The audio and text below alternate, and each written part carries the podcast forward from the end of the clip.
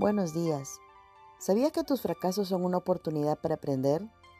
Hay días en los que parece que nada sale bien, en los que nos sentimos por los suelos, días en los que pensamos que una vez más hemos vuelto a fracasar. No obstante, lo que consideramos como un fracaso puede convertirse igualmente en una oportunidad para aprender. Un, un claro ejemplo fue, por ejemplo, Thomas Edison, el inventor de la lámpara eléctrica, dijo un día mientras hablaba con su invención. No fracasé, sencillamente encontré 10.000 maneras que no funcionaban. Qué seguridad, ¿verdad?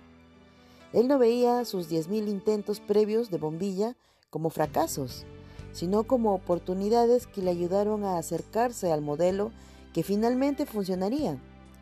Creyó realmente, ¿no? Y tenía esa confianza, ¿no? Eh, vemos entonces, a través del fracaso, podemos meditar el día de hoy en dos cosas. Uno, Dios sabe que estás en un proceso de crecimiento y de transformación. Créelo. No te condenes por tus fracasos, ya que son oportunidades extraordinarias para aprender y crecer. Dos, Dios no tiene más que proyectos de paz y de felicidad para ti. Buenos proyectos, como lo leemos en Jeremías 29:11, que dice, porque yo sé los pensamientos que tengo acerca de vosotros, dice el Señor, pensamientos de paz y no de mal, para daros el fin que esperáis. Concluimos, no te enfoques en el fracaso aparente, sino en lo que Dios desea hacer en ti y a través de ti.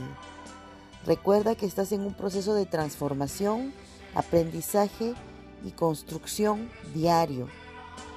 Con Dios, querido hermano, querida hermana, tus fracasos son una oportunidad excepcional para aprender, para avanzar y para crecer. Así que no te desanimes.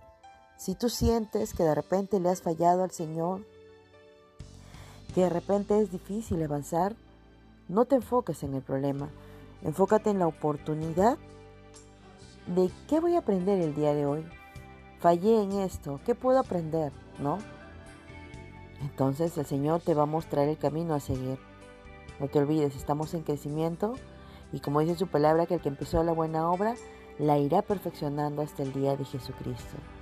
Dios te bendiga y que tengas un buen inicio de semana.